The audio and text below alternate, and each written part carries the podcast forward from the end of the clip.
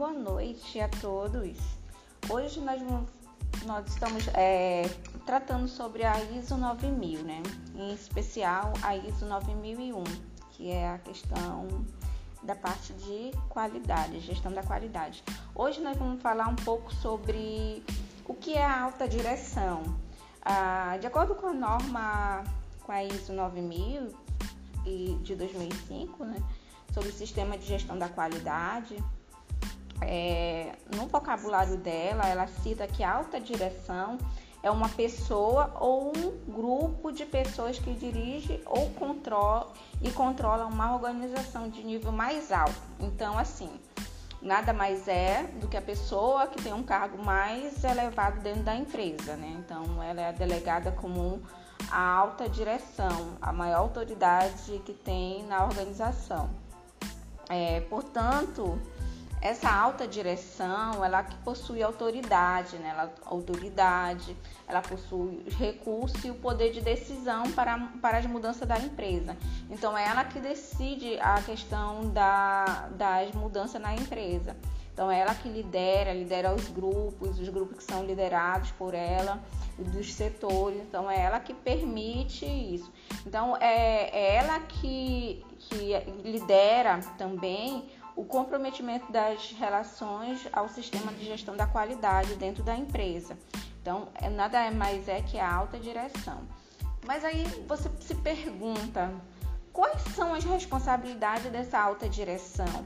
Bem, a alta direção, ela é responsável por estabelecer as políticas das empresas, as diretrizes, os objetivos estratégicos, assim como também é, fornecer a liderança e direção para a gestão da qualidade dentro da empresa, né? E, e também ela estabelece e cobra responsáveis por a, os, os, mais diversos é, processos de sistema de gestão dentro da empresa. Então, ela tem essa grande responsabilidade de, de, de gerir toda uma empresa. Então, é, então ela fica responsável por isso. Ai, mas, mas aí, professora, como, como eu vou saber quais são essas responsabilidades mesmo dessa alta direção? Como é que eu vou, vou como é que está enquadrado na ISO 9000 de 2015? Então, uma das responsabilidades, né, vou listar aqui algumas responsabilidades da, da alta direção. No caso, são é, prestar contas pela eficácia do sistema de gestão da qualidade. Então, é ela que vai responder pela eficiência da, da, da gestão da qualidade dentro da empresa. Ela também vai assegurar a política, a política da empresa, a política da qualidade, os objetivos da qualidade que eles são estabelecidos. É, lembra que, eu, que eu, eu até ah, comentei com vocês que essa questão ela vai desde a pessoa da limpeza até a alta é, gestão, até a alta direção. Então todo mundo na empresa eles têm que estar envolvido para chegar a, a, a, ter um êxito na, na questão do sistema de gestão. Então, todos aqueles, desde o menor até o maior, tem que estar envolvido, falando a mesma linguagem. Então, tá todo alinhado. Então, essa alta direção, ela justamente ela vai ficar responsável é, de, do cumprimento é, dessa, dessa política. Ela vai cobrar os gestores de setores para o cumprimento dessa política dentro da empresa, né, dos objetivos para que seja alcançado. E também é, que seja compatível com o pretexto da direção estratégica da organização. É, hoje em dia, é, as empresas elas querem estar todas alinhadas com organizações que, as que tenham as mesmas certificações que ela. Digamos assim, a, a, a Honda, como eu falei para vocês, ela compra as peças dela, os equipamentos dela, só de empresas que têm as certificações. Por quê? Ela não vai querer estar com o nome dela envolvido com empresas que, que não têm aquela, aquela é, aquela questão de, de verificar a qualidade do, que, do produto que está vendendo, ou então é, a preocupação com o meio ambiente, a preocupação com o funcionário. Então, tudo isso é, no mercado competitivo isso tudo é válido, então é, vai estar tá sempre isso. Então essa, essa alta direção ela vai estar tá focada em, no cumprimento, assegurar que está tá sendo cumprido. E mesmo porque é o nome da empresa, e o nome da empresa é um marketing também para fora. Então isso daí tem aquela questão né, de, de, de sempre a preservação no nome da empresa. Né? E essa alta direção também, ela vai assegurar a integração dos requisitos do sistema de gestão da qualidade nos processos e na organização, no negócio da organização também. Ai, mas quais são mesmo essa, essas responsabilidades? Além disso, ela também vai promover a abordagem do processo né, e a mentalidade dos riscos. Então, digamos que eu vou, eu vou prever, né? Ah, digamos que estava produzindo, só um exemplo, estava produzindo, produzindo uma linha né, de uma fábrica de injeção plástico e começou a, a dar defeito. Então, tem que logo pensar como vai ser corrigido, né? Então a, a, alta direção ela já se preocupa com isso. Lembra que eu falei para vocês que o tempo é dinheiro. Então tem que ter a mentalidade do, dos riscos, quais são os, os, possíveis riscos e quais são as medidas de ação que eu posso tomar para que isso não venha a ocorrer. Além também disso, essa alta é, alta, a, a alta direção ela tem a responsabilidade também de assegurar os recursos necessários para o sistema de gestão da qualidade, que eles estejam disponíveis. Ah, eu vou fazer um curso de qualificação para a minha equipe. Ah, eu vou é, trazer os itens materiais que são necessários para a equipe é, cumprir para a empresa cumprir essa gestão dentro da, do, do ambiente. Né? Então, o que, que eu vou fazer? Eu vou buscar para isso acontecer na questão dos recursos, né? Recursos necessários. Vai, tanto faz ele ser material, como também ser recursos humanos, ter pessoas suficientes para fazer cumprir essa gestão. Então, vem, vem essas questões material, financeiro, vem a questão de, de pessoas também, para assegurar essa qualidade. Né? É, também ela tem um importante papel que é comunicar a importância de, da gestão da qualidade, da eficácia, né? E sua conformidade com os requisitos da gestão é, da qualidade. Então, chamam os, os gestores né, de setores e vai comunicar como é que a empresa está, ao sistema, quais são as não conformidades, porque é, geralmente dentro da empresa tem auditoria e muitas das vezes a auditoria é interna. Muitas das vezes a empresa, antes de dela passar pela auditoria da certificação, ela contrata empresa para que ela venha é, verificar se tem algum item para se corrigir antes da, da, da auditoria de, de certificação. E ela é bem, é bem interessante isso. Então, essa alta direção tem essa preocupação em relação ao sistema é, de manter essa, essa certificação. Então, ela também busca engajar, né, dirigir e apoiar pessoas para contribuir com a eficácia do sistema de gestão da qualidade.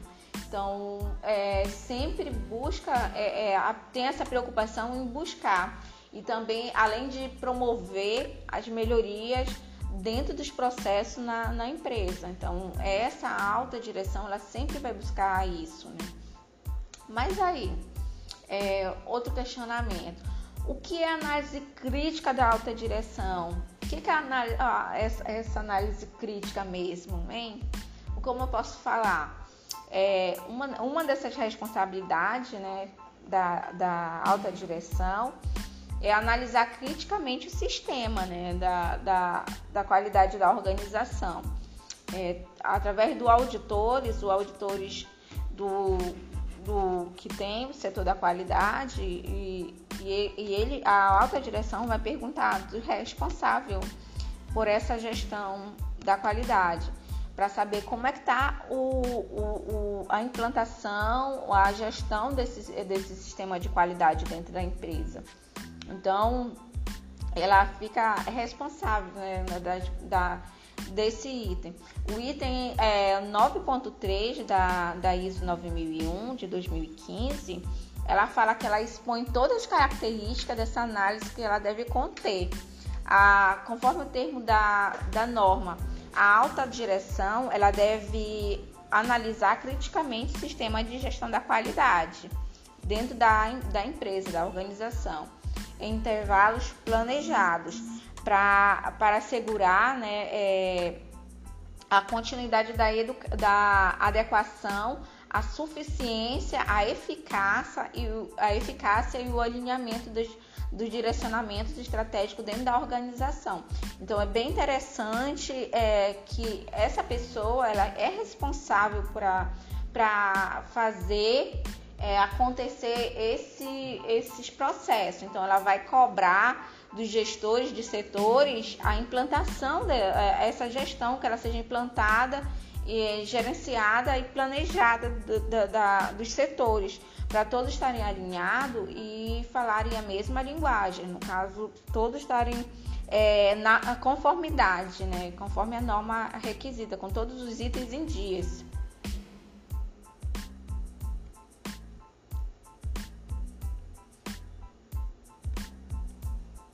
É, é, é, bem interessante essa questão, né? Então, porque é, a versão da, da ISO né, de, da, de 2015, de 2015 da 9001, ela traz um conceito de liderança compartilhada. Então, como eu falei, é, todos os setores é, e toda a liderança é, tem que estar alinhada, tem que estar falando a mesma linguagem, né? fazendo com que todos compreendam a importância do sistema de gestão. E essa alta direção, em conjunto com toda a liderança da empresa, como eu falei, liderança de setores, é, digamos assim, que eu tenho a, o líder de manutenção, tenho o líder da engenharia, tenho o líder de produção, tenho o líder do SESMIT, da administrativo, do financeiro, da cozinha, então assim, da, dos guarda também. Então, de toda a equipe da empresa, tem que, quem tem que estar alinhado, tem que estar todo mundo alinhado para conseguir alcançar o objetivo. Então, a, a, alta direção ela vai fazer esse papel né, de, de cobrar para que te, seja realizado a gestão da qualidade dentro da empresa. Então, é bem, bem interessante que a participar, a, a, que é o mais importante, né, conhecer e participar e incentivar a qualidade para que se estabeleça uma cultura de qualidade. Se a empresa não tem, ela vai buscar ter né, essa cultura. Então, vamos trabalhar para acontecer, para a qualidade da, do produto e dos processos produtivos possa ser melhorar. Se antes fazia sem refúgio, vamos buscar minimizar, é, encontrar uma solução para isso sanar ou então minimizar esse, essa quantidade. Né? Então, é, há essa preocupação, essa preocupação da liderança.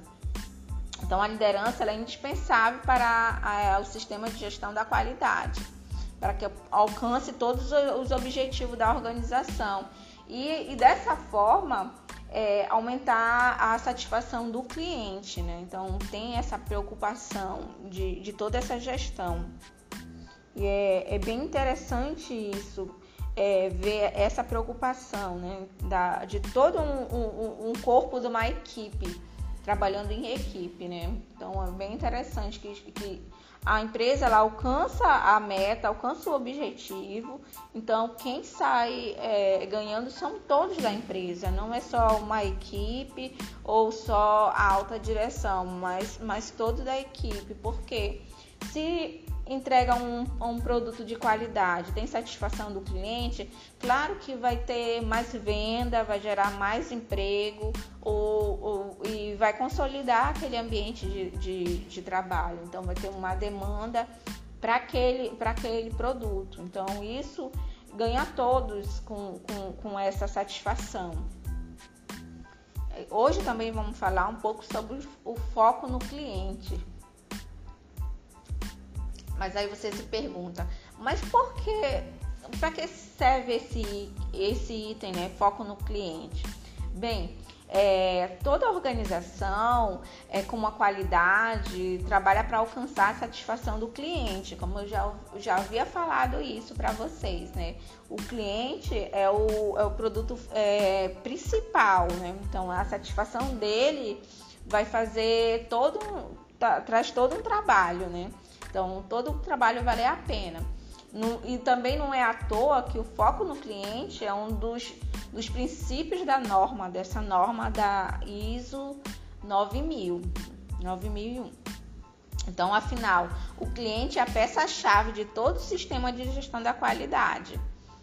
E, e com isso, né, a alta direção ela deve comprometer com seu cliente para garantir não, não apenas só o atendimento que foi prometido a ele, é, mas também toda a possibilidade de conseguir superar a sua expectativa. Então é bem interessante que isso venha a ser, ser abordado né, na questão do, do, do cliente. Como eu falei para você, o cliente satisfeito vai ter aquela, aquele marketing boca a boca, né? Para divulgar um bom produto e aí vai vender e vai ter procura ainda mais por esse produto, aí vai ter a produção. Se tem produção, tem trabalho, né? Então, assim, é todo um processo, todo um conjunto envolvido nessa questão. E, então, a, o foco principal da ISO é, 9000 é a questão do cliente, a satisfação do cliente.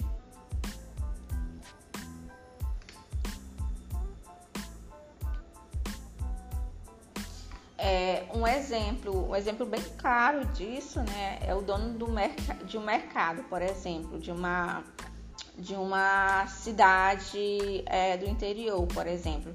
É, digamos que eu tenho um, um, um, mercado lá em Codajás, só um exemplo. Eu tenho um mercado lá, na, lá, em, lá em Codajás. Então, é, como é um município pequeno, assim, eu posso conhecer a maior parte do meus clientes. Eu sei onde eles moram, então eu sei é, quais são as dificuldades que eles enfrentam, eu sei é, quais produtos que eles sempre compram, é, eu conheço eles, eu sei a necessidade de cada um deles. Então, é, além de, de, de, antecipar né, surpreender o cliente, né, fazendo sempre aquela oferta, digamos que eu tenho na quinta-feira eu tenho uma oferta que quando se aproxima, é, digamos, um aniversário de um filho, quando, quando é uma época de, de, de colher o que quer do cliente, né? O que, é que você quer plantar, né? É, também é, é, bem interessante que, é, que, dentro dessa organização é, tem muito mais cliente que o dono do mercado, mas que ajuda nessa questão de tecnologia, né? Que é, é possível transpor esse comportamento para o mundo, para dentro do mercado é, corporativo e pensar como o dono daquela cidade, é, dessa cidade, como eu falei, de Codejás, ele, ele consegue é, satisfazer, satisfazer os clientes, né? A necessidade do cliente. Ah, digamos que ele vende o produto dele, ele vende a prazo, porque no interior às vezes não tem é, o dinheiro para às vezes para pagar naquele momento, mas você compra um fiado e depois vai colocando na caderneta e depois quando recebe vai, vai pagar. Então é, o, o, o, o empresário ele tenta de todas as formas é atender aquele cliente para ter todo o tempo ele. Então ele conhece a necessidade dele. Então vai, vai isso já aí já ajuda nessa questão da de manter esse cliente fiel ali. Então eu sei que no momento que ele está apertado, ele assim nessa questão financeira de comprar um alimento, fazer sua cesta básica, eu sei que ele vai buscar sempre aquele mercadinho, porque ele tem aquela confiança, ele pode tirar lá no, no crédito, digamos. Ele pode deixar lá no caderninho que ele paga certinho. Por mais que ele tire dessa forma, mas ele é uma pessoa que paga certinho. Aí, mas o que, que a norma fala? Mesmo sobre essa questão da, do cliente, do foco no cliente. A norma quer que a alta direção ela sempre esteja focada no cliente, no atendimento às suas necessidades. É como eu falei lá do mercadinho. O mercadinho, o, o dono, o empresário, ele conhece, ele sabe que, digamos, no meio do mês, o, o, o, a pessoa que o cliente dele vai fazer compra já não tem dinheiro. Então começa a pedir já fiado, né? Na conta dele, que anote na conta dele. Então ele atende a, aquela necessidade do, do, daquele, daquela pessoa. Então ele, ele tem essa preocupação de atender o cliente, o cliente dele. Então as características, saber as características de que o produto precisa ser para agradar o cliente. Então as empresas elas sempre buscam essa inovação e, e sempre quer trazendo tecnologia e coisas que, que possam agradar o cliente, né? Então, é sempre buscando isso. É, além disso, algumas características são exigidas por lei. É, lembra que eu falei para vocês a questão do que eu dei o exemplo do brinquedo da boneca? Da boneca, então assim, ah, eu tenho que saber as peças, o tamanho certo é, da boneca, para que algumas exigências, como do metro, né, elas são cobradas. Já na indústria de alimento, no caso, é a Anvisa que vai cobrar. Então, é, depende dos setores, tem uma legislação, uma, uma lei né, por, por detrás disso. Então, é, acaba que vai, vai cobrar para que isso venha acontecer, né? É, mas como eu posso atender a norma? Essa alta direção, ela deve sempre garantir né, que os requisitos do cliente e, é, e os requisitos do cliente, os requisitos estatuários, né, e regulamentares sejam pertinentes e determinados. Também sejam atendidos é, constantemente, que todos aquilo seja atendido. É, o foco vai ser sempre o, o cliente. Então, as características do produto. Lembra quando eu falei para vocês? Eu compro, digamos que eu comprei um celular. E esse celular, ele atualizou o Android dele. Só que o Android dele é, trouxe mais, digamos assim, uma versão melhor ou melhorada do que eu já tinha. Então, acabou é, me agradando de uma certa forma. Então, sempre buscar é, aquilo que venha satisfazer a vontade do cliente. Então, ambos devem ser determinados entendimento, né? E o mais importante, atendido. Uma empresa de boneca, como eu falei para vocês, que ela precisa de certificação do Inmetro, que seja aprovado. Além disso, o cliente, que são, que são as crianças, possui requisitos como a boneca que faz xixi, ou então a que fala, ou até mesmo a que, a que canta ou que tem um cabelo comprido.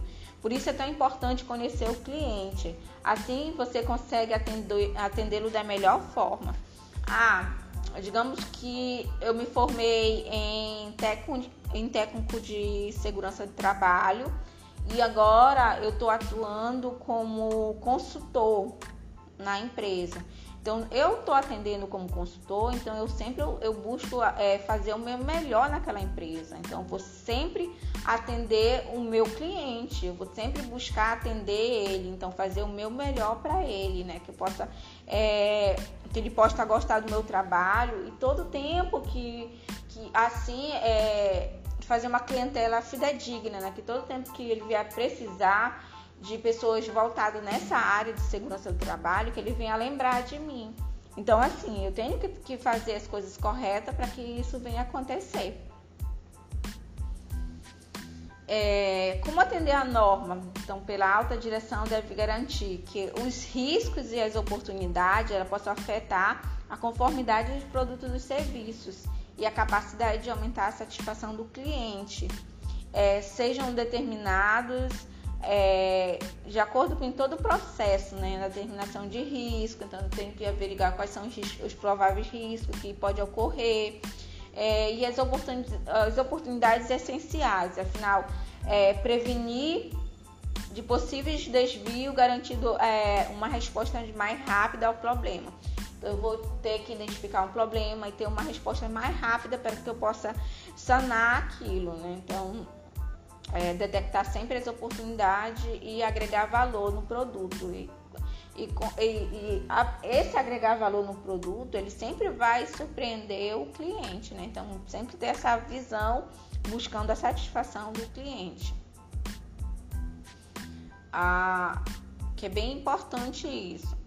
É, o que a norma diz em relação ao foco no cliente? Bem, o item 5.1, é, 5.1.2 ele fala no foco no cliente, que a alta direção ela deve demonstrar liderança e comprometimento com a relação ao foco do cliente, além de que ela vai assegurar que os requisitos do cliente, os requisitos estatuários, regulamentados, pertinentes sejam determinados, entendidos e atendimentos é, consequentemente, né, que eles sejam atendidos. E os riscos e a oportunidade, ela possam afetar a conformidade do produto e o serviço e a capacidade de aumentar a satisfação do cliente seja sempre é, determinados e abordado. Então, o foco sempre vai ser o cliente. E o foco no aumento da satisfação do cliente seja sempre mantido. Então, a norma fala isso. Coloca o cliente como foco na, na, na principal dessa norma. Aí vem a questão do planejamento, né? O planejamento, ele é absolutamente essencial, né? Em tudo que você vai fazer, faz ser norma, faz tudo, ele é a parte mais importante que tem. Fazer um bom planejamento, né? Para que possa é, maximizar as chances de êxito em qualquer empreendimento. Então, o planejamento bem feito, ele previne as falhas que possam afetar o produto, o objetivo final. Ele, ele elimina os erros e aprende com aqueles cometidos anteriormente, né? Com os erros cometidos anteriormente. Além disso, significa que somos capazes de oferecer produtos e serviços cada vez melhores, né? Buscando sempre melhorias e renovação, né? Isso é a norma que chama de melhoria contínua. Então, digamos que o planejamento de uma festa, ela deve se de, ser definida, né, é, como novidades, como convidados, é, comidas, bebidas e a norma, a, as bebidas, é, as bebidas é, e as comidas, elas são pensadas na qualidade e na, na, na quantidade que agrade todos os convidados que estão lá na, naquela festa. Além disso, ela, é, ela essa bebida, essa bebida tá gelada, se a comida ela tá saborosa, tem então há essa preocupação se o ambiente está agradável.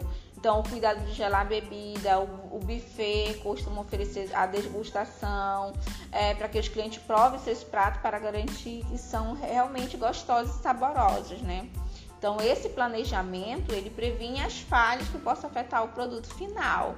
Então, é sempre prevenir os futuros erros também e aprender com os erros cometidos anteriormente, né? Isso, isso ajuda bastante também. E buscando sempre a eficácia, né, da melhoria contínua. Então, é, a norma ela sempre fala na questão de planejamento, né? Que o planejamento do sistema de gestão da qualidade a organização ela deve considerar as questões internas, né? no caso, é, buscar sempre as forças, a fraqueza, a gestão interna, as oportunidades e, amea e ameaças, a parte interessadas, no caso, o cliente, os colaboradores, os processos necessários. E cada item do planejamento ele deve nos preocupar com os possíveis riscos e além do, de, dos riscos envolvidos e, e tratá-la adequadamente, né? Então, abordar os riscos, o objetivo é sempre é, prevenir os problemas e garantir que o sistema de gestão da qualidade ela, ele seja entregue com os resultados planejados, né? Então, é, sempre ao abordar essa oportunidade, a organização ela deve sempre a, a adotar novas práticas, né?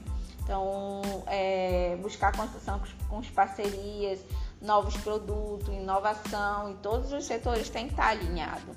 Então a norma ela exige também que seja planejadas ações, né, para abordar esse tipo de riscos e a eficácia dessas ações seja avaliadas, ou seja, avaliar avaliar se as ações atingem o objetivo principal. Né? Isso é bastante interessante. Mas o que mesmo a, a norma ela quer dizer com essa questão do planejamento? Como, como atender essa norma? E a certificação da ISO 9001? Como eu vou fazer isso?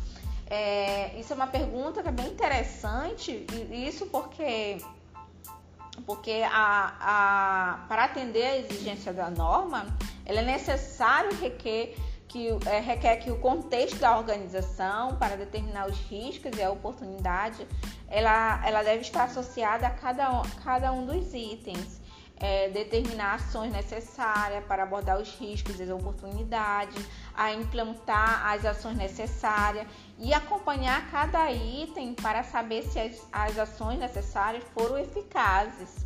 Então, é bem interessante essa questão. É, planejamento. É preciso, será, abordar os riscos e oportunidades para que, que, que, é necessário fazer isso? Então, é necessário para assegurar o sistema de gestão da qualidade para alcançar os, os, resultados pretendidos, né? Eu só alcanço o, o, resultado pretendido se eu tenho o objetivo. Então, se eu tenho objetivo, eu vou ter um resultado para alcançar. Aumentar os efeitos desejáveis, prevenir ou reduzir é, efeitos indesejáveis, no caso que são as não conformidades, os defeitos que possam ouvir no processo produtivo, é, sempre buscando alcançar a melhoria. Então, buscando sempre a melhoria contínua. O item 6.1 ele é bem interessante, que ele fala sobre ações para abordar os riscos e oportunidades. É, ao planejar o sistema de gestão da qualidade, a organização ela deve considerar é, os requisitos referidos no item 4.1, que é os, referi, é, os requeridos, requeridos né, no, no item 4.2 também, e determinados riscos e oportunidades que precisam ser abordados. Para que, que isso precisa? Para que, que isso precisa ser abordado? Bem, o primeiro, porque é para assegurar o sistema da gestão da qualidade, né, que ele possa alcançar os seus resultados pretendidos. Segundo item, aumentar os efeitos desejáveis também e prevenir, reduzir os riscos, reduzir os efeitos indesejáveis alcançar sempre a melhoria contínua. Então, a organização ela deve sempre é, buscar, né, planejar as ações para abordar esse risco e oportunidades, como também é, integrar, implementar e ações no processo de seu sistema de gestão da qualidade, além de avaliar a eficácia dessas, dessas ações. É, será que esse, é, a forma de avaliar está sendo eficaz? Será que precisa de uma melhoria contínua? Então, sempre buscar atender esse, esses itens, é bem importante isso. Então, é, no planejamento, as ações tomadas para abordar os riscos e oportunidades, ela deve ser apropriadas ao impacto potencial sobre a conformidade do produto e serviço. Primeiro, a, as opções para abordar os riscos, ela pode incluir e evitar os riscos e assumir o risco para é, perseguir uma oportunidade ou eliminar a fonte de risco ou mudar a probabilidade ou as consequências, compartilhar os riscos ou decidir é, a base em informação e reter o risco. A segunda seria a oportunidade, ela pode levar à adoção de novas práticas, né? Lançamento de novos produtos, abertura de novos mercados, é, abordagem de novos clientes, a construção de parceria, uso de novas tecnologias e outras possibilidades desejáveis e viáveis para abordar a necessidade da organização ou dos seus clientes. Isso é bem interessante também. Além disso, também é, vale ressaltar que a, o sistema de gestão da qualidade ele tem alguns objetivos e esses objetivos, vale lembrar que um deles é, é ser coerente com a política da qualidade. E a política da qualidade, que é o item 5.2, é uma declaração. O que, que ela significa? É uma declaração de desejo do que a organização pretende atingir. Então, eu tenho uma filosofia e eu quero atingir essa filosofia, essa política. A política da qualidade ela deve é, prover uma estrutura para o estabelecimento dos objetivos da qualidade. Isso significa que cada item da política da qualidade ela deve estar associado um ou mais objetivo da qualidade. Por exemplo, o item política da qualidade pode ser é, capacitar seus profissionais, sempre visando a qualidade dos seus processos produtivos, é, de seus processos, produtos e serviços. E também é um, obje, obje, um objetivo associado que ela deveria ter, né? Os colaboradores competentes com a função. Então, todos têm a competência, né? Cada função. É, tem uma instrução normativa, tem uma instrução de trabalho que tem que ser seguida, então passo a passo, como é que eu vou executar. Então, tudo isso, isso, isso daí tudo é válido. Então, esse objetivo da qualidade também, ela deve ser mensurável. Por que ela deve ser mensurável? Bem, ela deve ser mensurável, mensuráveis porque é, tem que atingir os objetivos da qualidade. Praticamente eles são obrigatórios, então precisa atingir as metas que elas são concretas que podem ser medidas, para que possamos é, saber se a política da qualidade foi ou não atingida. Por exemplo, o objetivo ter é, colaboradores competentes para a função. Será que o, o índice de treinamento de colaboradores associado cada vez terá a, a meta de, de no mínimo é, um treinamento por, por colaborador contratado? Então, é, é, é bem interessante esses objetivos que ele deve ser é, um requisito aplicável também, que são requisitos que aplicam ao produto, ao serviço, assim como requisitos contratuais que são declarados em contratos da organização, ou requisitos estatuários, que são declarados estatutos da organização, ou requisitos legais, que são leis nacionais, leis estaduais, municipais, é, federais, é, federais, né? é, requisitos regulamentares. Regulamentares são específicos da empresa, digamos que é uma norma interna da empresa, ou da área da saúde ou da área bancária. É, além disso, esses objetivos ele tem que ser monitorado para ver se, se, eles estão é, se estão sendo alcançados, né? Então, os objetivos da qualidade ela pode ser monitorada de forma de indicadores, né, de, que irão é, acompanhar e, e, medir os objetivos da qualidade. Dessa forma, também analisar cada um dos objetivos e determinar quais serão indicadores e quais as metas de cada indicador que precisarão ser atingidas. Por exemplo, o objetivo de melhorar continuamente, de melhoria contínua do, do sistema de gestão da qualidade ou os processos de serviço. Então, sempre buscar melhoria nesse processo. Além disso, também, um dos objetivos é ser, comunica é ser comunicados, né?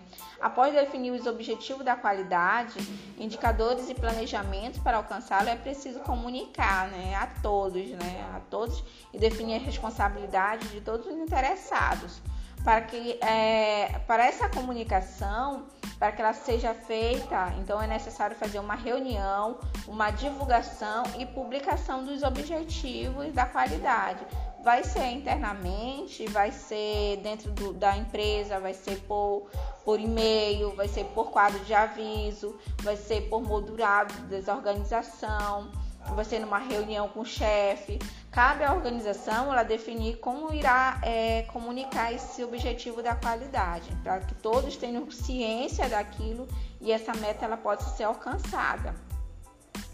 É, logo após é, o objetivo da, da, da, da, qualidade, né, tem a política também da qualidade. O que, o que é mesmo a política da qualidade? A política da qualidade é um, um compromisso que a empresa ela declara para suas partes interessadas, assim como a missão, a visão, os valores, alta direção na tomada de decisões, de prioridade. É, então é bem interessante essa questão, né? A, contratar, é, a tomada de, de decisão, é, os projetos, a contratação, desligamentos, é, a, a, qualidade que deve ser formalizada para que possa é, ajudar as pessoas a tomarem a decisão é, nesse processo produtivo. Imagine se a política da qualidade de uma pizzaria seja fazer entregas rápidas que satisfazem os clientes e gere lucro para a empresa. Então, toda vez que, a, que uma melhoria possa ajudar esse processo a entregar mais rápida, ela está colaborando com a empresa de ter mais qualidade, né? Que o cliente vai ficar satisfeito. uma entrega mais rápida, digamos que passava 40 minutos para entregar e entrega menos tempo, isso, isso agrada ao cliente. O cliente ele vai ficar fidedigno naquela pizzaria. E se, e se a pizzaria tem um bom, eu digo que é uma pizza gostosa, aí que atrai mesmo o cliente, né? É claro que o critério não pode é, ferir o outro, não adianta fazer a entrega rápida e não satisfazer o cliente. Então, de acordo com o item 5.2.1 da, ISO 9001 de 2015, a alta direção deve estabelecer, implantar e manter as políticas da qualidade, que são seja apropriada ao propósito e ao contexto da organização e apoie o seu direcionamento estratégico, além de é, proveja a estrutura do estabelecimento dos objetivos da qualidade, inclui comprometimento em satisfação requisito aplicável Inclui também um comprometimento com a melhoria contínua do sistema de gestão da qualidade. É bem importante que todos os da empresa conheçam o sistema de gestão da qualidade da empresa, para que todos fiquem cientes é, qual é a política da qualidade da empresa. Então, todos têm que ter é, o conhecimento da política da qualidade da empresa. Isso é do, um dos itens é, muito importante para que possa atingir os objetivos, né? Se tiver uma fiscalização e, digamos assim, é, perguntar de algum funcionário e o funcionário não souber, isso não, não é muito bom para a empresa. Então, é, é importante que todos tenham esse conhecimento. Bem, gente, uma... essa foi a nossa aula de hoje. Espero que vocês tenham gostado. Eu sei que eu falo bastante, mas eu espero que vocês tenham gostado, tá bom? Até a próxima aula.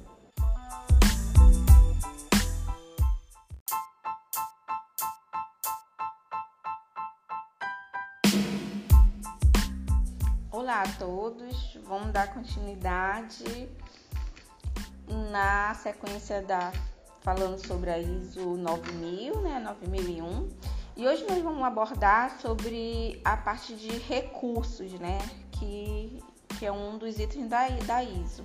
Então, assim, recursos faz ele ser é, materiais, faz ele ser humano, a infraestrutura, a questão do ambiente de trabalho também, vamos ver a questão de planejamento, a questão de projeto, desenvolvimento.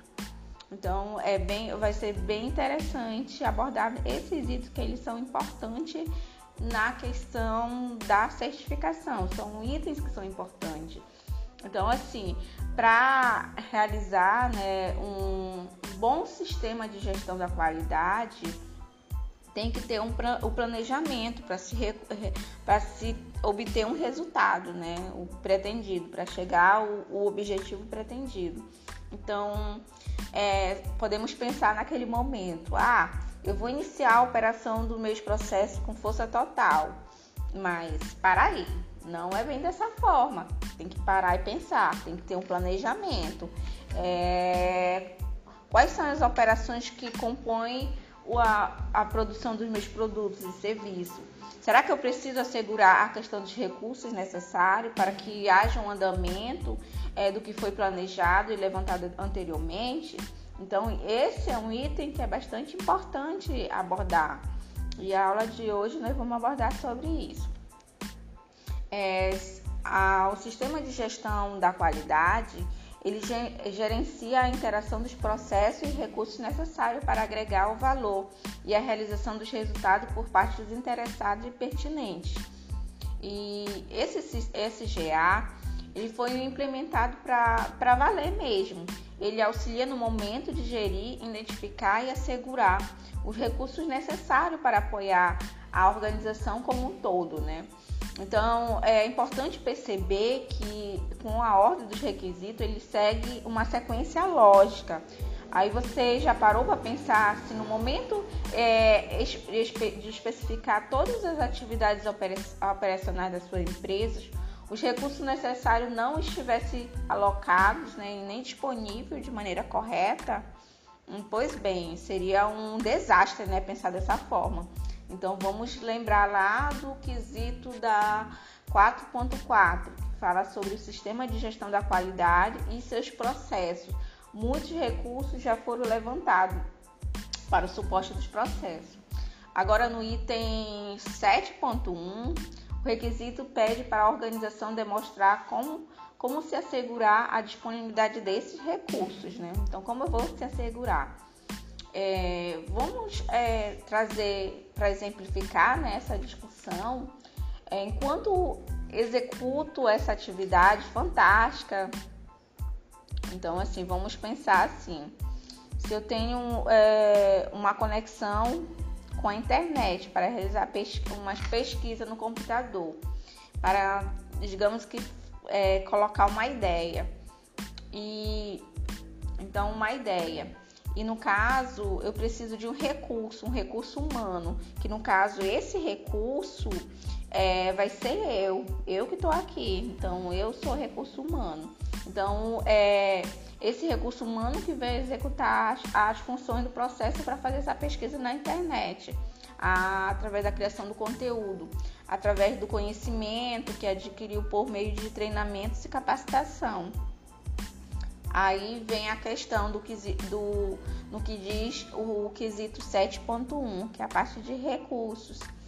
É, logo no, nesse quesito, a norma pede para a organização considerar dois aspectos fundamentais sobre os recursos. Primeiro, é, o primeiro é a capacidade e as restrições de recursos é, internos existentes o segundo é o que precisa ser obtido de provedores externos. Então, o que eu preciso, o que eu preciso. Então, para verificar essas questões relativas à capacidade, às restrições, às necessidades de adquirir recursos externos. E o requisito 5 é itens que evidenciam quais são os recursos que podem é, ser determinados e providos. Né? A gente vai ver esses recursos, que é bem interessante abordar. O item é, 7.1.2, que é a parte de recursos que fala sobre pessoas, isso daí, então, todas que fala sobre pessoas. Gente, toda empresa precisa de, de pessoas lá, precisa de gente. Então, na composição de mal organizações, é, as pessoas são fundamentais, são recursos fundamentais para fazer executar, né? Para fazer acontecer. Você já imaginou como seria o fluxo contínuo dos processos caso a organização não tivesse interações humanas? Pois bem, as coisas não aconteceriam, né? Então, é, você imagina, por exemplo, uma fábrica sem pessoas, sem pessoas mesmo. Como é que iria ocorrer? Bem, nem que nem, uma, nem que seja uma pessoa para dar comando nas máquinas, no robô, ia precisar, né? Então não tem como, ainda não acontece desse jeito, né? Não precisa de pessoas para programar, para manutenção, para fazer executar. Então, por isso que a ISO 9001, ela pede que seja provido as pessoas necessárias a, a fim de garantir a operação e o controle dos processos e, consequentemente, é, sustentado o sistema de gestão da qualidade. Então, vocês observam que é bem importante é, o item de pessoas. Então, os, os recursos, pessoas, são, né, são importantes para fazer é, acontecer. Aí, mas, professora, além de, de, de pessoas, o que, que, eu, que eu mais preciso? O, o item é, 7.1.3 fala sobre infraestrutura. Então, ótimo, ótimo, infraestrutura. É, definir as pessoas, agora tem a disponibilidade, tem que disponibilizar o recurso de infraestrutura para execução de suas atribuições. Por exemplo, não existe cozinheiro sem a panela, né? Então a gente não precisa é, de recursos. Então tem o cozinheiro, então precisa também da panela. E não existe motorista sem, sem carro, né? Então precisa o motorista para executar a, a, atividade dele, ele precisa do carro, né? Então um precisa do outro, vai complementando o outro, né? É o mesmo que acontece. Toda empresa tem que ter uma infraestrutura, uma infraestrutura de funcionamento. A grande notícia é que não existe uma lista de recursos de infraestrutura específico pela norma. Então, assim, não existe. A norma não, não, não dá. Ah, tu tem que ter A, tem que ter B ou C. Não, ela não existe essa lista, não. Então, com isso, como não existe, a organização ela irá determinar e prover quais são os itens que estejam de acordo com a realidade da empresa. O que, que a empresa está precisando? O que eu posso providenciar para que é, venha acontecer o processo, o processo da empresa, o sistema na empresa, a implantação de, dessa, dessa gestão. Outro exemplo, por exemplo, há empresas que elas, é, elas necessitam de uma sede, como outras, como existem outras também que que todas as pessoas executem suas atividades, como home, home, home office, né? Então, algumas que, é, que são pessoas que não, não precisam ir para a sede trabalhar, né? Pode ser trabalhar em casa mesmo. Então, tem, tem essas questões da, da forma diferente. Dessa forma, é, os recursos de infraestrutura eles vão variar de acordo com a realidade. Por exemplo, já essa empresa que ela precisa de uma sede, ela precisa de um, um, uma estrutura física, né, para que os colaboradores possam ir todo dia trabalhar. E aquele que precisa trabalhar em home office, ele precisa de um computador, ele precisa ter internet em casa para que ele possa executar a sua atividade. Então são recursos que são, são diferentes, mas é uma realidade. Então, conforme a realidade de cada empresa, eu vou implantar isso. Segundo a, a ISO 9001 de 2015, né, os recursos de infraestrutura ele pode incluir os edifícios, né, e utilidades associadas. É, segundo, equipamentos, incluindo materiais, máquinas, ferramentas é, e, e, outros, né? E a, também a questão de software também. É como eu falei, ah, eu preciso de um computador, eu preciso de internet. Ah, se eu utilizo o pacote, o pacote Office, digamos, de software, eu, então eu, a empresa vai ter que disponibilizar para que eu possa fazer atividade, né? É, digamos que eu preciso de recurso para transporte, eu preciso me locomover, digamos que eu tenho um carro, eu preciso colocar gasolina para eu todo dia ir para o trabalho, ou então eu não tenho carro, a empresa tem uma rota, então ela vai disponibilizar aquela rota para que eu possa ir para o trabalho. Ou não tenho rota, mas tem um, o ônibus, então ela vai ter que me disponibilizar uma carteirinha de vale transporte para eu ir todo dia para o trabalho. Além também, um dos recursos que é bem interessante é a tecnologia da informação e da comunicação, que está como esse recurso de infraestrutura também. Então, a determinação e a provisão dos recursos está é, intimamente ligada ao alcance das conformidades dos produtos e do serviço. Então, é, esse item é, de infraestrutura ela é bem importante. Então, ela vai estar alcançada né, nessa questão.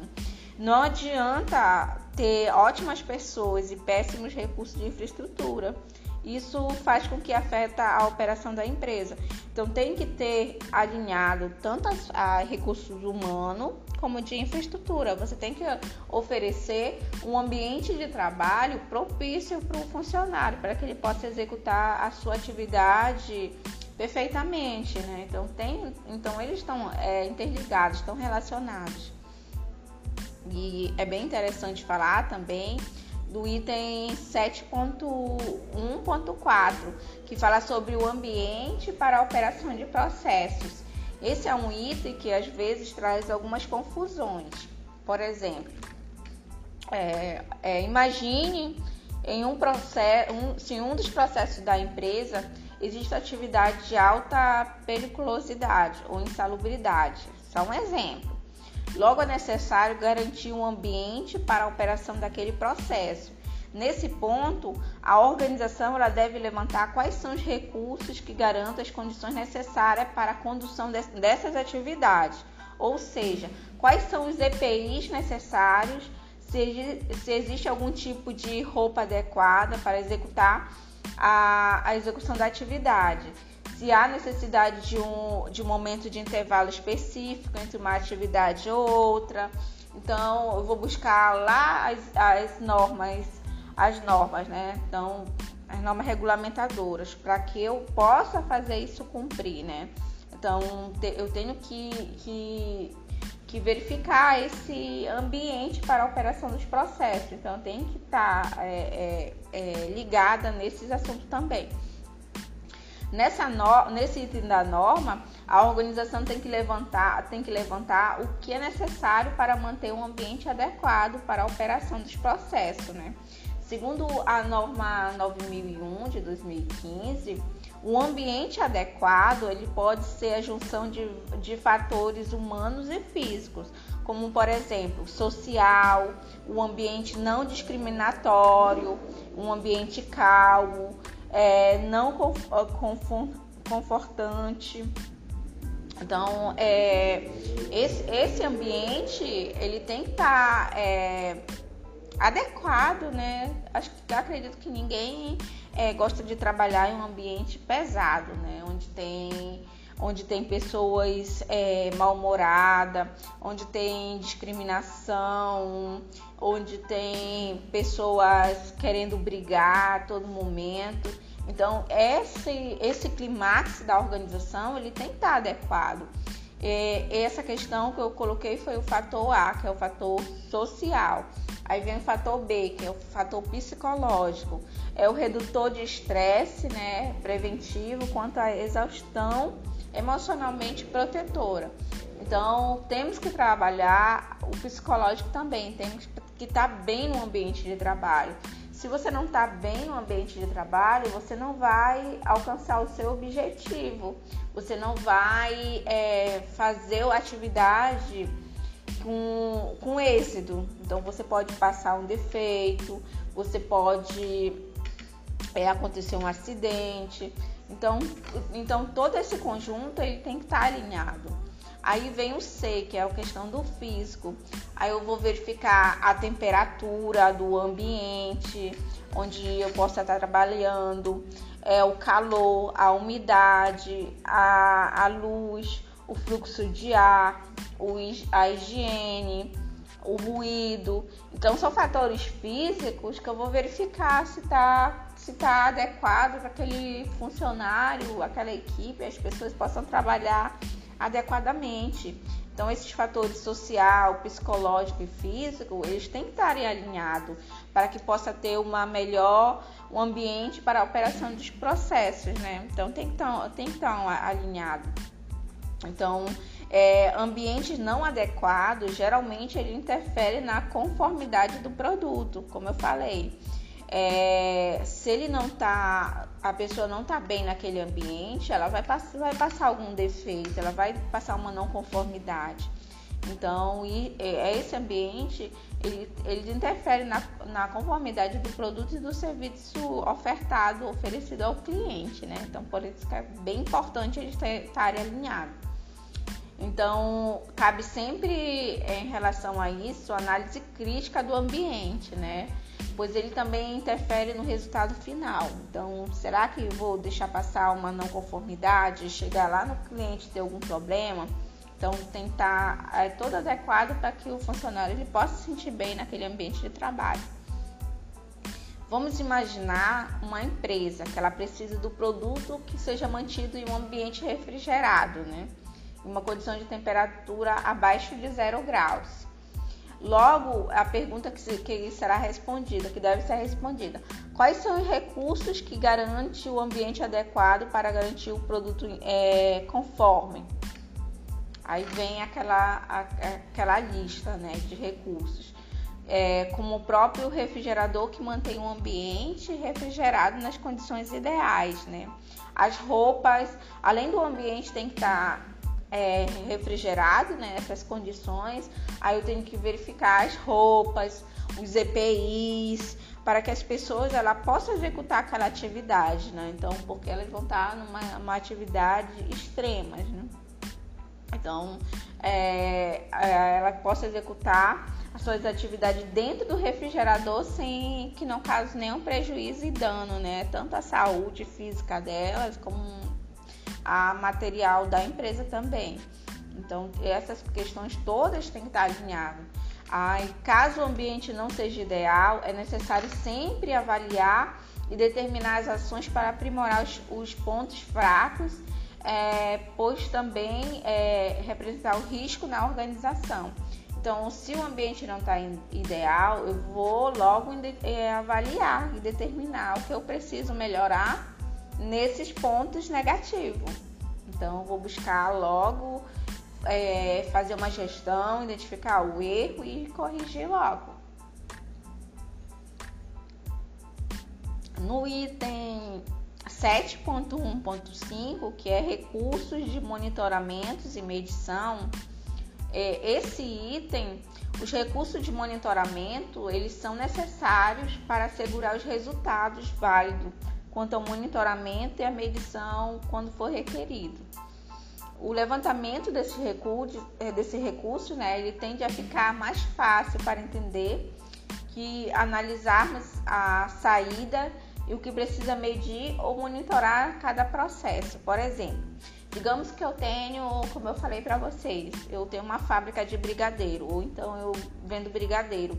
Só que o meu brigadeiro, eu vendo um real ele. Vendo um real ele ele tem um tamanho já adequado. Se um dia, por exemplo, eu chegar, eu chegar lá e ver, querer vender de um real e o tamanho for menor de, é, de, do que sempre foi, né, na, na realidade, do, do, do, padrão que eu sempre fiz. Então, alguma coisa vai. O, o, o cliente, quando ele comprar, ele, que ele já é acostumado a comprar, ele vai logo identificar: epa, esse, esse teu brigadeiro tá menor do que de costume, tem alguma coisa errada. É melhor você rever aí padrão de qualidade não tá bom. Ou então você compra, digamos, é, uma colher. Só um exemplo de uma colher. Você compra uma colher e o, e o cabo, ela, ela tá, ele tá diferente do padrão, né? Então, ou então você compra um garfo e o garfo tá faltando um dente dele, ou então tá faltando, ou então tá menor do que o, o outro, os outros dentes. Então, tem, essa questão de padronização, ela é bem importante. Então, vou, mas é, tem, eles têm que estar alinhados, né? Então, é, muitas as empresas, é, em relação a isso, né? Então, quando, quando se tem essa questão para fazer as mensurações, ela é bem importante. Muitas empresas já utilizam alguns softwares que auxiliam no monitoramento dos resultados, é, buscando sempre garantir que os parâmetros do software estejam ajustados à necessidade de cada processo, né? Então eles sempre buscam isso.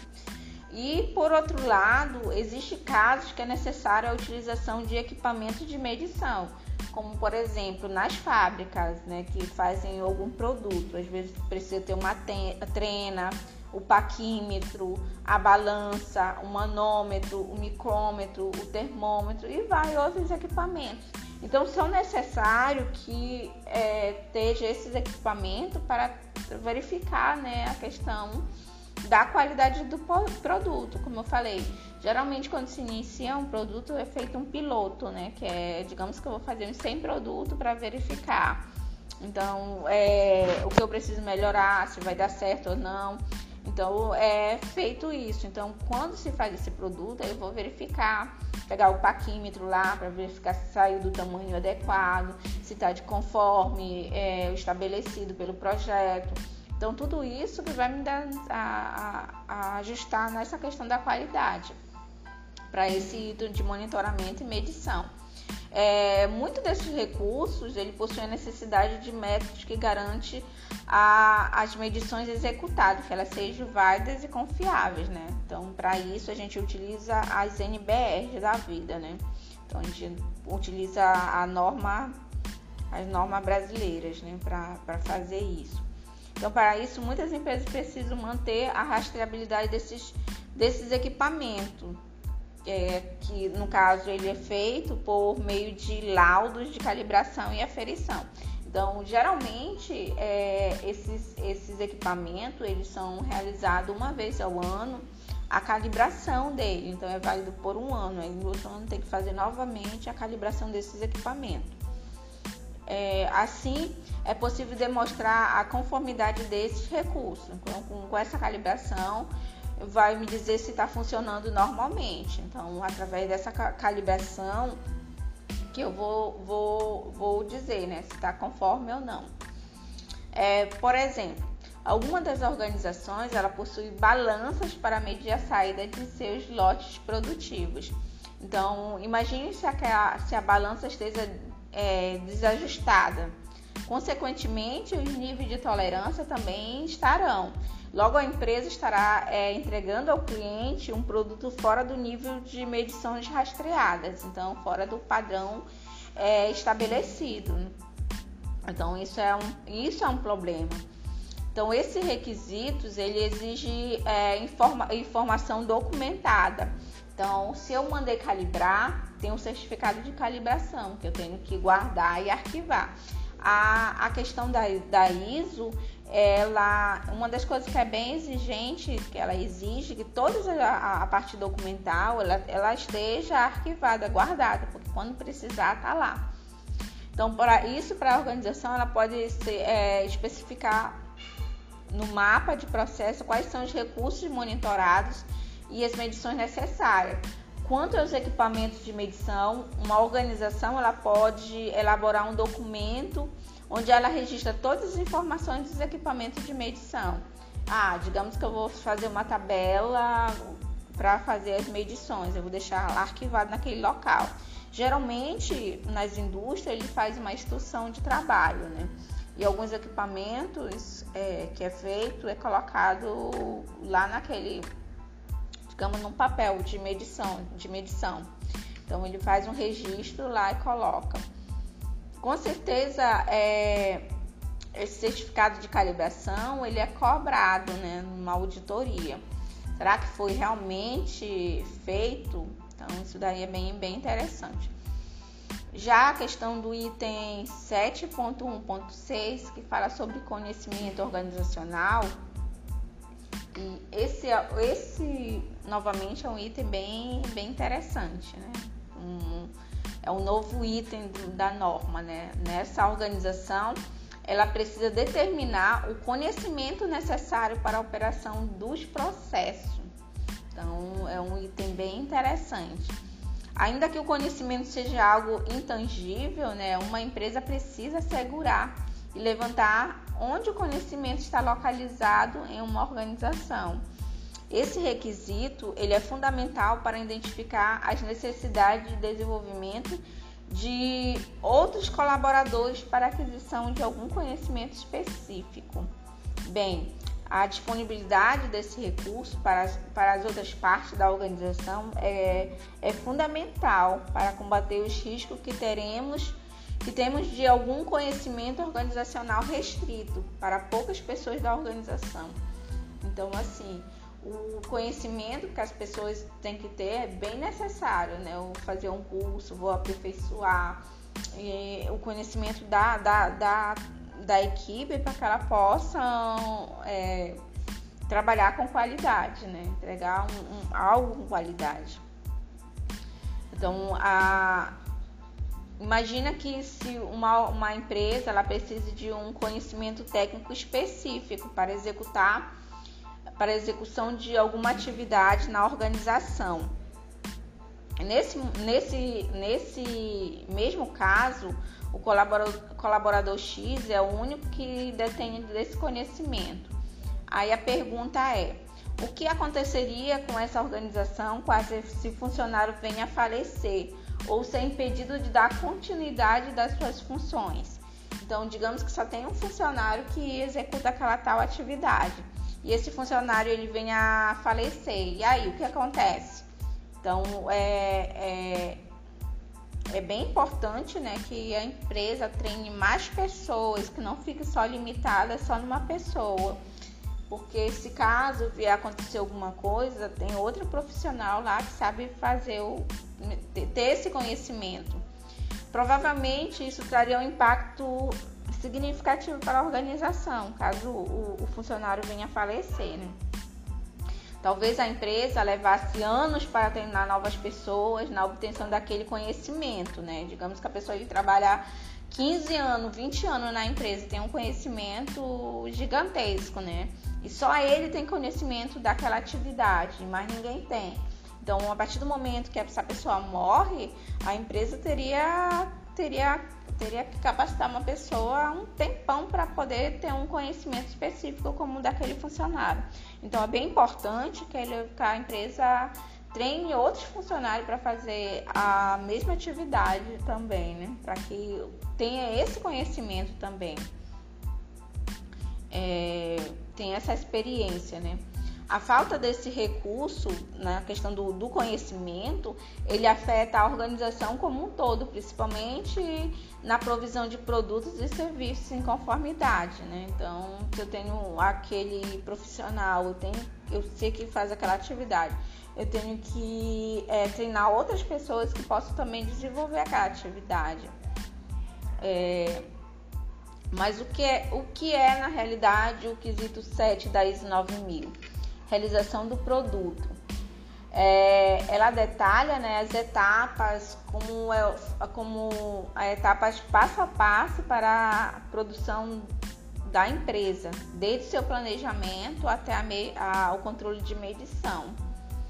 Mas por que fazer isso? Né? A pergunta que vem, mas por que eu preciso é, fazer esse planejamento até o controle de medição? Bem, a empresa, né, é, ela deve ser bonita não só apenas nos olhos né, do, dos consumidores e parceiros, mas também diretamente pelo selo, né? No caso do modo da empresa, que ela adota suas rotinas organizacionais e se preocupa com os seus colaboradores. Que, é, como eu falei, uma empresa certificada pela, pela norma ISO 9001, ela possui um nível alto de competência e profissionalismo, né? Então, ela está dizendo que ela produz um produto, oferece um produto e serviço com qualidade. Ainda mais quando falamos de criação de concepção do seu produto. Afinal, é, o produto é o carro-chefe de uma empresa, não é verdade? A gente pode podemos saber, né? Então, é, o produto é o carro-chefe. Digamos que eu faço, eu tenho uma empresa, uma pizzaria. Então eu sei que o meu carro-chefe é a minha pizza, então eu vou dar o melhor para aquilo acontecer, né? Eu vou fazer uma pizza saborosa, que eu possa entregar aquele produto é, no prazo, no tempo certo, que eu possa entregar ela quentinha. Então isso tudo é, é, é importante. Então a realização é, do produto, né? É, seguindo uma série de é, sobre a parte de otimização, né, para o selo da ISO 9001, como realizar. E esse cumprimento do, do quesito 7, né, que é a implantação das diretrizes da NBR, ela prepara é, como se fosse um checklist, né, para o passo a passo que você tem que fazer. Então, é, um, alguns itens né, são de grande importância na, na questão do ciclo do produto é, que uma empresa oferece, como por exemplo são o planejamento da realização do produto, os processos relacionados ao cliente, o projeto de desenvolvimento, a aquisição, é, produção e fornecimento de serviço, o controle de equipamentos de monitoramento e medição. Dentro de cada uma delas, é, podemos encontrar subitens também, com, como um explicativo de processos. É, então é bem interessante essa, essa, esse item, né? Agora nós vamos falar um pouco sobre o item planejamento de projeto e desenvolvimento, que é o item, que no caso é o projeto e desenvolvimento de produtos e serviços, que é o item 8.3.2, que é o item planejamento de projetos e desenvolvimento.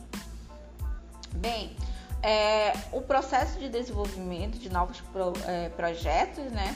Ele é um processo especial, é, pois não se trata apenas de uma simples repetição. Isso não significa que não precise de planejamento ou seguir um procedimento padrão.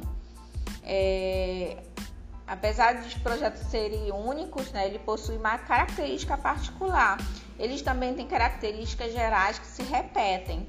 Analisando essas características, elas podem se aperfeiçoar o planejamento de novos projetos. Então é bem interessante frisar, né, que apesar de ser, digamos que eu, eu fiz eu fiz uma boneca que chora, né, que tem um, um produto que é uma boneca que chora e depois eu vou desenvolver uma boneca que chora, mas que que ri ao mesmo tempo. Ela vai chorar e ela vai rir também eu acrescentei algo mais. Por mais que eu tenha um projeto da boneca anteriormente, que ela só ria, mas eu tenho que ter esse cuidado também, né? Eu tenho que saber que é, eu tenho é, algo novo, eu acrescentei algo naquele projeto, eu, eu aprimorei esse projeto, então eu tenho que estar atento também para essas questões.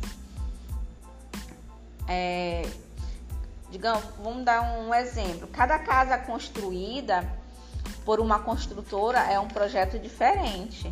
Então eu vou construir uma casa, ela é diferente uma da outra.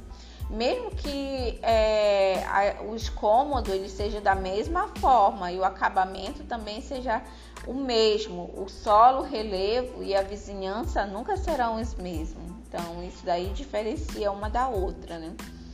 A, na tentativa de poupar algumas alguns trocados, né? Uma construtora, ela vende o mesmo projeto pronto para outro cliente. Depois de concluir essa segunda execução do projeto, a construtora ela, ela detecta, né, que os gastos aumentaram no nível de e ao invés de diminuir. Então ela pensava que ia diminuir, não, aconteceu com é, é, reverso, né? Efeito em reverso. Ao invés começou a aumentar. Aí, devido a essa falta de planejamento, vários imprevistos aconteceram. Além disso, a, a dívida, a dúvida da, na infraestrutura foi reforçada, né? Então, alguns gastos específicos não foram considerados, como o deslocamento da equipe. Então, se eu tenho que fazer um retrabalho, eu sei que eu vou fazer o trabalho duas vezes, né? Então, vou ter que fazer de novamente, vou ter que uma equipe, vou ter material. Então, tudo isso é um custo, é um gasto para a empresa. É, quando determinados procedimentos para o desenvolvimento de projeto, organizamos o processo. Conforme conhecemos melhor esse processo, aperfeiçoamos os, os procedimentos e melhoramos o projeto. Então, um bom planejamento ele é fundamental para minimizar os riscos e surpresas que podem ocorrer, né? Ou que podem inviabilizar o projeto. Então, se planejar é um item bem importante mesmo. E a norma, ela, ela quer que os projetos ela sejam bem planejados, que não seja lançado à sorte, né? De fazer de qualquer forma, não. Ela quer que a ideia dê certo, né? Que seja algo que dê certo.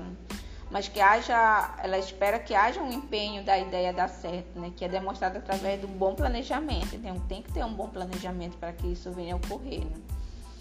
É, a parte bem interessante do planejamento é a divisão de projetos em etapas, né? E a definição de formas de controlar essas etapas, forma de avaliar o que está sendo alcançado.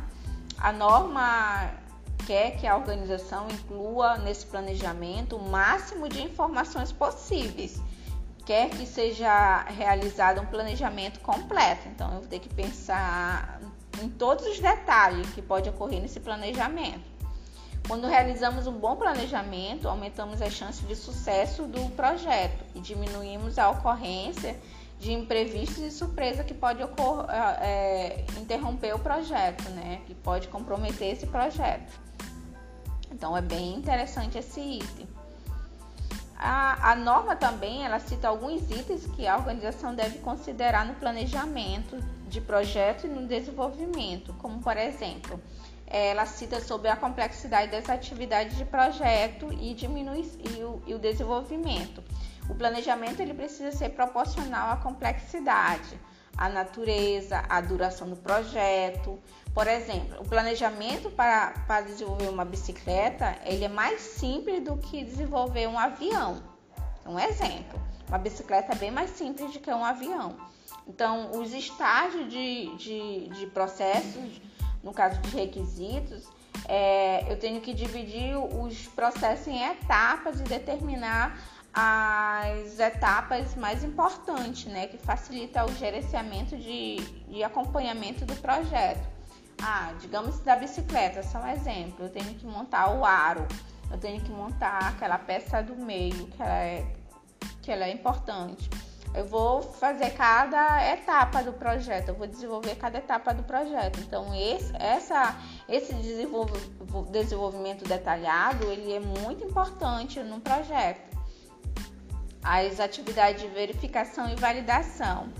É importante que as, a, é, que as decisões da organização elas sejam baseadas em informações coletadas durante a verificação e validação das etapas que é importante também incluir essas atividades no planejamento. Isso vai facilitar o controle e a tomada de decisão, além de, da, identificação, da identificação dos possíveis desvios que pode ocorrer no projeto. É, os recursos internos e externos né, são necessários. Para prever os recursos que serão utilizados é fundamental para garantir a continuidade do projeto. Isso inclui colaboradores, infraestrutura e também aquisição de materiais. É, é preferível né, que o projeto seja adiado ou cancelado antes da, cri da criação do que, do que depois, né?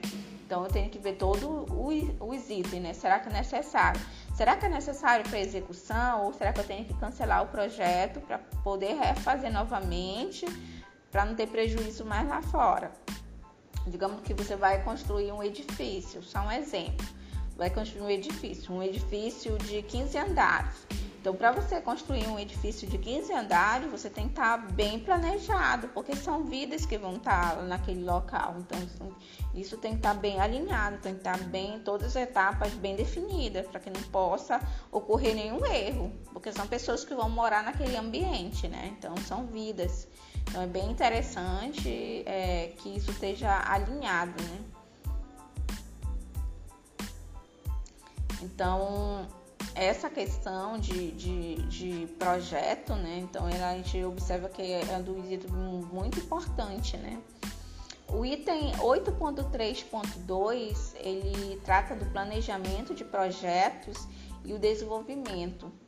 É, na determinação dos estágios de controle do projeto e desenvolvimento, a organização deve considerar primeiro, letra A, a natureza, a duração e complexibilidade das atividades do projeto e o desenvolvimento. Então, vou ter que verificar qual é a natureza do projeto, a durabilidade desse projeto, qual é a complexidade então, como, como vai, vai ser executado cada atividade, né? Qual, qual é, é, o grau de, de risco dessa atividade. Então, é, além disso, vem o B, né? Que são os estágios do processo requerido. Nesses estágios de processo requeridos, ele inclui análise crítica do projeto e o desenvolvimento aplicável. Então, eu vou fazer essa análise crítica do projeto né, nesse estágio de processo requerido.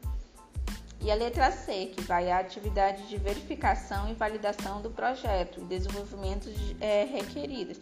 Será que esse projeto ele é viável? Será que é, é, a, a, validação dele é, é, possível? Então, verificar isso, tudo isso é importante no, dentro desse, do planejamento do projeto e desenvolvimento. É, a letra D, a responsabilidades e autoridades envolvida no processo é, de projeto no desenvolvimento. Isso é um item também bem importante. A letra D, os recursos internos e externos necessários para o, para o projeto e desenvolvimento do, dos produtos e serviços. Aí a letra F, a necessidade de controlar a interface, né? A interface, a interface entre as pessoas desenvolvidas no processo de projeto e desenvolvimento. Então, verificar é, essa ligação de uma área para outra.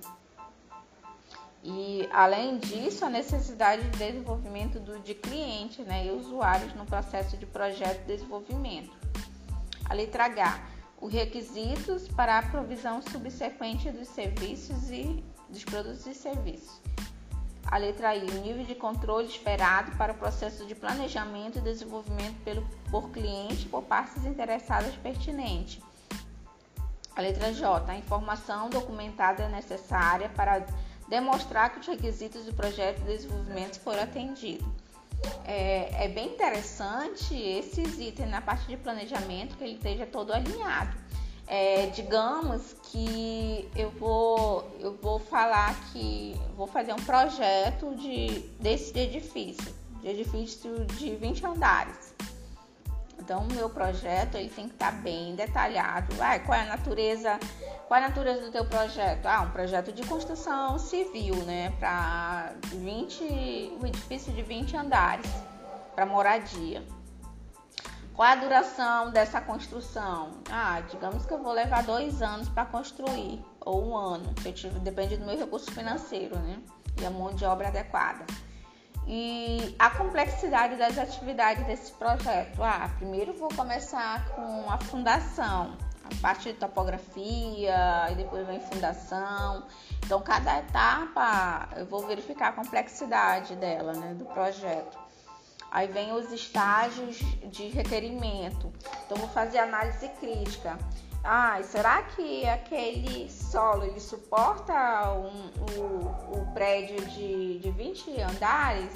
Então, será que é aplicável isso nessa, nessa área? O solo ele é adequado para isso?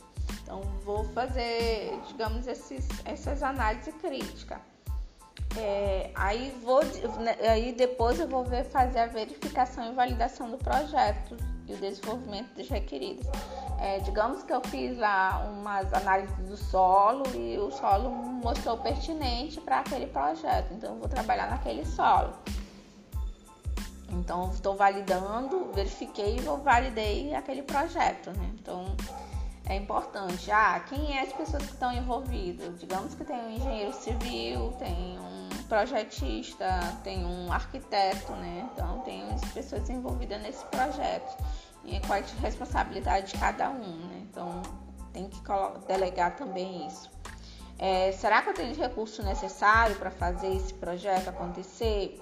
É, tem como eu controlar a interface? Ah, tem um engenheiro que ele coordena a obra tem o, o, o, pedreiro, né, que realiza a atividade, tem o mestre de obra, então cada um tem uma função. Então essa função ela tem que estar interligada, né, para chegar ao objetivo comum, que é a construção desse prédio, desse edifício. Então, quais são os, os requisitos é, necessários para a provisão dos, dos, produtos? Será que eu tenho areia suficiente, tijolo, material cimento necessário? Então tem que verificar todo, todas essas etapas, né? Quais etapas? Etapa 1, vou fazer fundação, depois vou começar a fazer, a levantar, fazer as sapatas, coisas assim. Começar a construir. Eu não sou muito da área de construção civil, mas eu acredito que mais ou menos seja por esse, por esse caminho, né? Então, é, é, e essas informações todas dessa, dessa etapa eu vou deixar toda documentada, porque eu vou estar tá atendendo os requisitos do projeto, né? Então, o desenvolvimento do projeto ele vai ser atendido. Então, tô, tenho que alinhar todinho essa documentação e elas são necessárias. Bem, gente, é, isso foi nossa aula de hoje. Então, que eu acho bem interessante essa questão de da, da ISO, né? Que é bem interessante. A gente tem que que é um, um item importante, né, de, da questão de materiais, da questão de projeto, a questão de recursos, é, tanto faz ele como material ou humanos. Então tem, tem essas coisas que é bem importante mesmo, que é necessário, né? Então tem como, como fazer isso acontecer. Então nossa aula foi, foi praticamente isso. E espero que vocês se degustem da, em, em ter aquele ânimo para ler a norma, para entender. Qualquer dúvida, me coloco à disposição de vocês. Uma boa, uma boa, bons estudos para vocês e até a próxima.